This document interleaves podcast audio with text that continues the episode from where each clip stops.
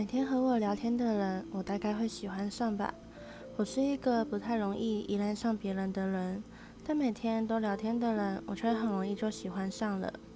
时间一长，对方好像变成了我的习惯，每天的闲言碎语变成了生活应有的调味料。